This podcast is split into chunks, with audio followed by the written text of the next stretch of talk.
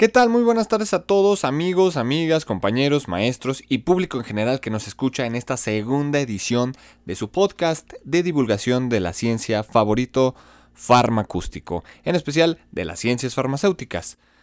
En el programa pasado, nosotros estuvimos e-, en compañía del doctor Marco Antonio Ramírez Morales, quien nos ayudó a elucidar de qué se trata la farmacia como disciplina. Vimos un poco de los antecedentes históricos, hablamos de hacia dónde va y el día de hoy precisamente en este segundo episodio nos vamos a ocupar de ver, saber, elucidar, descubrir, desempolvar todo aquello a lo que se puede dedicar un farmacéutico y lo más importante, cuál es el rol del farmacéutico. Así que por favor les pido que nos acompañen porque el programa de hoy va a estar muy entretenido, vamos a tener una nueva sección y vamos a descubrir qué es todo esto que podemos hacer en esta bella licenciatura. No se vayan, quédense con nosotros. Mi nombre es Alejandro Rangel y esto es Farmacústico. Comenzamos. Qué suave, carnal. Entonces tú sintetizas las drogas. O sea, ¿es pastilla o comprimido? Estereotipos, realidades, mentiras y muchas verdades. Acompáñanos. Esto es Farmacústico. Y bueno, ya estamos aquí de lleno totalmente en farmacústico y para empezar con un poco de contexto del día de hoy de qué es este rol del farmacéutico, vamos a hablar un poco de las instituciones que regularon a este personaje importante en el cuadro, en la tríada maldita de la salud que ya habíamos hablado, médicos, enfermeras y farmacéuticos. ¿Por qué? Porque pues ya vimos en el programa anterior que los chinos, los egipcios, Galeno, todos ellos pues trabajaron, ¿no? hicieron sus documentos pero pues nadie lo regulaba, o sea, no había nadie que dijera, ah, pues ok, todo lo que tú dices este, tiene esto de validez o ahora vamos a regularte las cosas que estás haciendo, vamos a responsabilizarte de las cosas que estás haciendo. No había como tal una institución. Obviamente ya después surgieron. Hoy en día tenemos una institución que desde mi perspectiva es la más importante a nivel mundial. Es la OMS, Organización Mundial de Salud. Esta organización se dedicó en 2006 a desarrollar, elaborar un documento titulado Developing Pharmacy Practice, a Focus on Patient Care. Es un manual donde vamos a hablar de las responsabilidades del farmacéutico. Y nos viene narrando dónde caen estas responsabilidades. Y pues bueno, si ustedes se preguntan dónde, cae en la terapia medicinal ya que la terapia medicinal es la forma de intervención terapéutica más utilizada en cualquier tipo de ámbito de la salud. De hecho, hoy en día su práctica ha crecido drásticamente en medida de que la población va envejeciendo, tiene prevalencia de enfermedades, como ya lo hemos visto y desgraciadamente en México, primer lugar en obesidad, segundo lugar en diabetes a nivel mundial, entre más enfermedades de este tipo se están dando, mucho más requerida es la farmacia. Y nos lo decía el doctor Marco Antonio, lo que no ha podido resolver la medicina, hoy lo ha resuelto la farmacia. La creación de vacunas para la COVID-19 también ha llegado a posicionar a la farmacia en un lugar muy importante. Cada vez más los medicamentos se pueden comprar en nuevos entornos y son manipulados por personas que ni siquiera son farmacéuticos.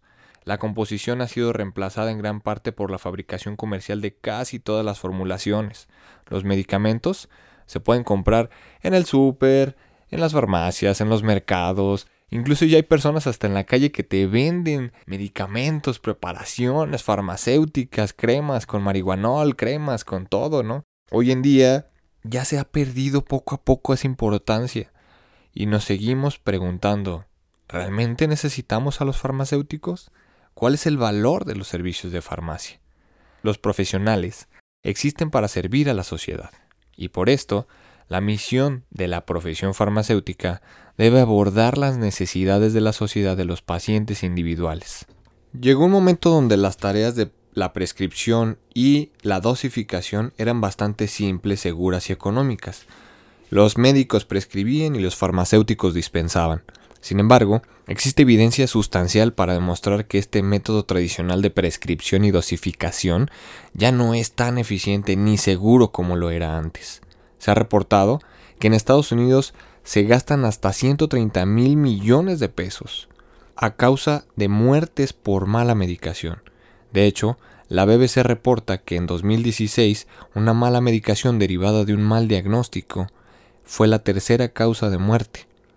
Organizaciones como la Federación Internacional de Farmacéuticos han dedicado su tiempo a publicar declaraciones de estándares profesionales sobre errores asociados a medicamentos mal recetados, que tienen como objetivo o tienen como objetivo definir el término error de medicación y sugieren nomenclaturas estándar para categorizar estos errores y qué tan graves son. Estas declaraciones también hacen recomendaciones a los miembros del sistema de prestación de atención médica diseñados para mejorar la seguridad de la fabricación, pedido, etiquetado, dispensación, administración y uso de medicamentos.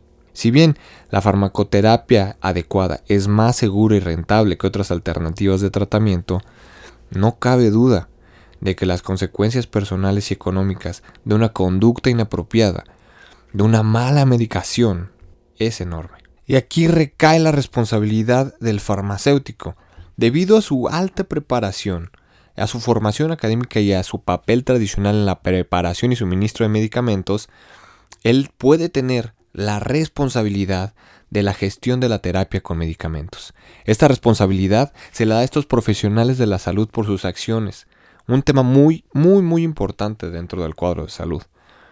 Ellos prestan cuidados, se relacionan directamente con el paciente, otra cosa que ya nos había dicho el doctor Marco, y trabajan en conjunto médico, enfermera. Justamente hace unos días tomamos un taller donde decían que la enfermera, el médico, el farmacéutico son como mejores amigos, ¿no? Esa situación ha combinado estos sistemas y han evolucionado muy bien rápidamente. La práctica de la farmacia asume que el farmacéutico es responsable de los pacientes que estén bajo su cuidado. Y nosotros como sociedad no solo debemos aceptar esta suposición, sino que también hagamos que se respete la profesión. Eso es muy, muy, muy importante. Hacer que se respete nuestra profesión. Y ustedes me van a decir, sí pues Alejandro, pero ¿qué es la dispensación? Pues vamos a ver qué es. La dispensación no solamente es el acto de ir y darle el medicamento al paciente que llega a la farmacia hospitalaria, a la farmacia comunitaria, etc. No. Es un proceso importante, es un acto profesional propio del farmacéutico desde tiempos remotos y constituye una serie compleja de acciones que mejoran el uso correcto y seguro de los medicamentos. En el momento que un farmacéutico decide dar una medicación o del visto bueno a sus técnicos para que se realice la entrega de un medicamento a un paciente, acaba de validar el acto profesional de la dispensación. Se supone que este acto aporte un valor añadido de calidad en el proceso farmacoterapéutico. Incluye la interpretación de la prescripción médica, es decir, qué es lo que el médico nos está diciendo, que debemos de surtirle al paciente. También la comprobación de que ésta se ajusta a los conocimientos científicos del momento y a la normativa vigente, que concuerde con las características del paciente según los datos que están descritos en su receta y también es posible darle el asesoramiento a este paciente de cómo se va a medicar, cada cuándo, en qué momento, cómo lo va a hacer correctamente. Este es el acto de la dispensación.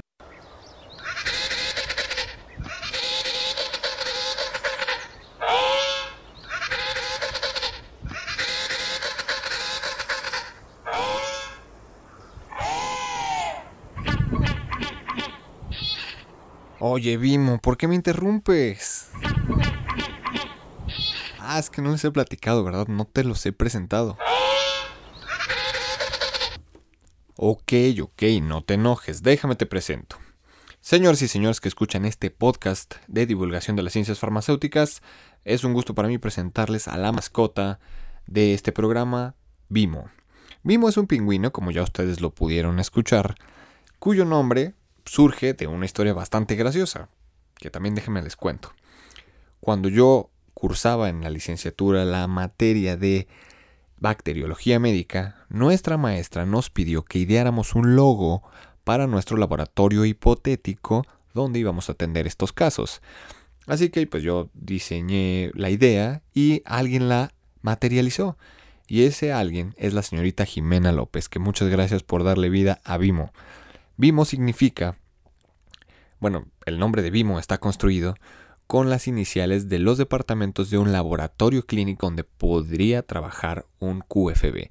La B es de bacteriología, la I de inmunología, la H de hematología, la M de molecular igual que la O. Entonces, ahora ya lo saben, Vimo está aquí con nosotros acompañándonos y es porque él tiene su propia sección en este programa y se llama Vimo Informa. En esta sección de Vimo Informa, nuestro pingüino favorito nos traerá la información que más nos interesa, nacional y actualizada, incluso muchas veces también internacional, sobre los temas que estemos tratando en el capítulo. Hoy nos vino a recordar que también en México hay documentos que avalan y que respaldan el trabajo del farmacéutico y precisamente yo ya les hablé de que en las organizaciones internacionales como la OMS, como la Federación Internacional de Farmacéuticos se han escrito algunos documentillos, pero no les he hablado de México. Y la Secretaría de Salud en México escribió en 2006 el Modelo Nacional de Farmacia Hospitalaria. Vimo dice que tengo que darles una reseña. Entonces, resulta que en este modelo eh, se fundamentan las normas y todos los procesos que realiza un farmacéutico. Y a su vez, este modelo tiene su fundamentación en la normativa nacional, que es la Ley General de Salud. En el artículo 198 de esta ley podemos ver que están enlistados ciertos establecimientos donde se requiere la presencia de un responsable sanitario para que estos puedan laborar. Estos establecimientos son aquellos donde se lleven a cabo procesos donde los medicamentos que contengan estupefacientes, psicotrópicos, vacunas, toxoides, sueros, antitoxinas, ya sea de origen vegetal o animal, tengan que ser manipulados. También en establecimientos de elaboración, fabricación o preparación de medicamentos, plaguicidas, nutrientes vegetales o sustancias tóxicas peligrosas, así como también lugares donde apliquen los plaguicidas, la utilización también de fuentes de radiación para fines médicos o de diagnóstico, y establecimientos en que se practiquen actos quirúrgicos o obstétricos. En México, la figura de inspector, perdón, de responsable sanitario, la pueden tener dos personajes en la salud, que es el farmacéutico y el médico. Pero bueno, yo se los estoy diciendo muy general, o a lo mejor ustedes tienen duda, bueno, y todo eso que acabas de decir, ¿qué es, no? Pues aquí se los voy a enlistar también.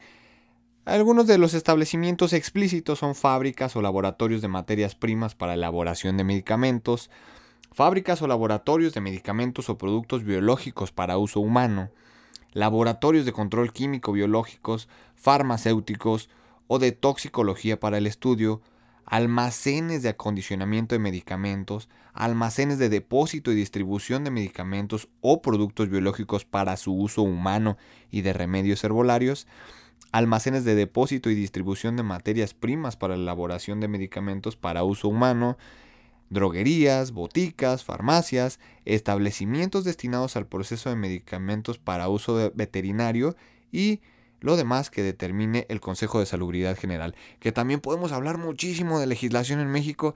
Claro que va a haber un capítulo especial para hablar sobre la legislación sanitaria en nuestro país y pues qué es el Consejo de Salubridad General, ¿verdad? Pero esto es a grandes rasgos los lugares explícitos donde se requiere la figura de un médico o de un farmacéutico. Y les digo, ¿un médico sabe de farmacia? Obviamente que sí. Pero no hay quien sepa tanto de dispensación, de cómo funcionan, de cómo se hacen, de cuáles son las características específicas que requiere un fármaco para conservarse y para que tenga sus funciones intactas. No hay nadie más y no hay nadie mejor que un farmacéutico. Y bueno, por el momento aquí le vamos a dejar a este documento porque cuando hagamos el capítulo de farmacia hospitalaria lo vamos a retomar y además vamos a tener a un profesional que nos indique cómo está el trabajo en esa área del farmacéutico, ¿verdad? Pero por el momento vamos a dejarle aquí. Sin embargo, voy a seguir mencionando antes de que Vimo me vuelva a regañar que el farmacéutico, como ya lo vimos, se dedica a laborar en la farmacia comunitaria y en la farmacia hospitalaria. El rol en la farmacia comunitaria, que ese es el nombre bonito, ese es el nombre del libro, pero farmacia comunitaria no es más que aquel establecimiento donde se manipulan y se venden eh, insumos medicamentosos para el tratamiento de los pacientes Estas personas, estos farmacéuticos que laboran ahí, están regados eh, en lugares estratégicos del estado, de la ciudad, del país donde viven. Estas farmacias comunitarias, pues ya ustedes habrán escuchado muchas marcas, muchos nombres registrados, pero pues ahí lo elaboran en teoría. En teoría, y lo digo en teoría porque tristemente no es la realidad que hay y es algo con lo que batallamos todos los días y que se trabaja para pelear contra eso. La realidad es que atrás de cada mostrador, de cada farmacia comunitaria, no hay un farmacéutico. Y esa es la realidad. Hay gente que no está preparada al 100% para realizar esta tarea que es la dispensación. Y ya lo vimos. No es cualquier cosa, no es solo entregar tu paquete con 10 medicinas. Ah, pues sí, tómesela. Oiga, ¿qué me recomienda por si me duele el estómago? La verdad es que yo tendré que decirle, señora, yo le recomiendo que acuda a su médico. No, ah, llévese X, Y, Z. ¿Sí? Es una tarea importante que hoy en día seguimos batallando con nuestra profesión porque, y tampoco le voy a hacer a la llorona, ay no, la profesión de farmacéutico está tan desprestigiada, nadie nos quiere. No, sino que poco a poco se van dando esas oportunidades y también es algo que hay que platicar, es algo que hay que decir si tuvieran un farmacéutico por cada farmacia, si tuvieran alguien atrás de cada monitor, pues les saldría mucho más caro a las farmacias de nombre, a las farmacias de marca, mantener con un sueldo a un profesional con la preparación necesaria, a alguien que solo capacita en unas semanas y ya puede empezar a venderte, que eso es lo que le importan a las industrias farmacéuticas, vender. Pero de esto también, antes de que me enoje, ¿verdad? Porque ya, siento que estoy acá bastante prendido, pero es algo que se discute y hoy en día ha llegado a ser parte de algo muy importante en la labor de los farmacéuticos. Y tampoco podemos olvidarnos de la labor docente, que ustedes dicen, ay, pues cualquiera puede ser docente. No, señores. La labor de los docentes farmacéuticos es importante y es un pilar porque precisamente están formando nuevos farmacéuticos. Si alguien no está explícitamente preparado, completamente listo para transmitir con los fundamentos legales, con los fundamentos científicos y técnicos lo que es la farmacia y cuál es la responsabilidad grande del farmacéutico en esta sociedad, en este mundo y en este país, no van a formar farmacéuticos de calidad no van a formar personas que hagan brillar la profesión cual es. Así que es importante destacar que la docencia también es un rol fundamental en esta sociedad. Yo los invito, por favor, a que visiten estos dos documentos, que es la Ley General de Salud y el Modelo Nacional de Farmacia Hospitalaria, diseñados por la Secretaría de Salud. Ahí se van a dar cuenta de muchísimas, muchísimas cosas que yo en lo personal algunas ni las sabía, otras ya las había estudiado eh, a su tiempo en la licenciatura, pero se siguen empapando y se siguen nutriendo la información muy interesante. Les recuerdo también que vamos a tener un capítulo especial sobre legislación sanitaria y otro sobre farmacia hospitalaria. Mimo, ahora sí ya estás contento. Ah, menos mal, ¿eh? Pues muy bien. Hasta aquí vamos a dejar el día de hoy esta sección de Vimo Informa. Espero que les haya gustado, les haya divertido. Déjenme en sus comentarios qué les gustó, qué no les gustó, si se escuchó demasiado raro tener un pingüino aquí en la cabina. Ah, en la cabina. sí, ya algún día quisiera tener una cabina. Pero de hecho sí tengo un pingüino aquí, pero no es como el que ustedes imaginan. Es, es mucho menos, con mucha menos vida. Pero bueno, entonces muchas, muchas gracias por escuchar esta sección. Y vamos concluyendo, ¿no? Ahora sí ya vamos cerrando lo de este programa. El farmacéutico tiene responsabilidades importantes, como la manipulación y correcto cuidado de todas estas sustancias medicamentosas que van a ayudar a la salud del paciente. El médico prescribe y el farmacéutico hace la tarea importante de la dispensación. Y esta tarea no solo significa llegar y darle los medicamentos en su mano al paciente, no, es cuidar que esté bien prescrito lo que el médico hizo, es cuidar que tenga las cantidades necesarias para los padecimientos que esté presentando, es cuidar que sea el medicamento correcto y asesorar al paciente de cómo va a medicarse en su casa. Entonces, el farmacéutico puede estar en las farmacias comunitarias que están esparcidas a lo largo de porciones estratégicas de la geografía del pueblo, de la ciudad, del país. Puede estar en una farmacia hospitalaria, que sea un lugar dentro de un hospital. El farmacéutico puede ser un responsable sanitario y también es importante su rol en la docencia formando nuevos farmacéuticos. Hoy nos damos cuenta que el rol del farmacéutico no solamente es hacer medicinas, estar detrás de un mostrador, sino que va mucho más allá. Estamos capacitados para tener grandes responsabilidades en el uso y manipulación de sustancias medicamentosas y ayudar directamente al paciente a mejorar su salud, porque es lo primero que nos importa, la salud del paciente, ayudándolo con nuestros conocimientos acerca de los fármacos y medicamentos. Y bueno, eso es todo por el capítulo de hoy. Espero que les haya gustado, que les haya llamado muchísimo la atención. Créanme que describir el rol del farmacéutico en tan poco tiempo me llevaría pues un dolor de cabeza terrible, pero los invito a que nos sigan en este podcast porque vamos a hablar más adelante no solo de las tareas específicas del farmacéutico, dónde puede elaborar, qué es lo que hace, sino en posteriores temporadas ya vamos a empezar a hablar de farmacología y de fármacos y de medicamentos. Vamos a hablar de ansiolíticos, antidepresivos, antipiréticos, antihistamínicos, anti todo, ¿no? Y vamos a, obviamente, a categorizarlos para que no se vea así como que todo aventado. Vamos a traer a los expertos más buenos que hay sobre estos temas y tendremos más cápsulas de Vimo para que ustedes las sigan escuchando. Entonces yo me voy, me despido de ustedes, mi nombre es Alejandro Rangel, nos vemos la siguiente.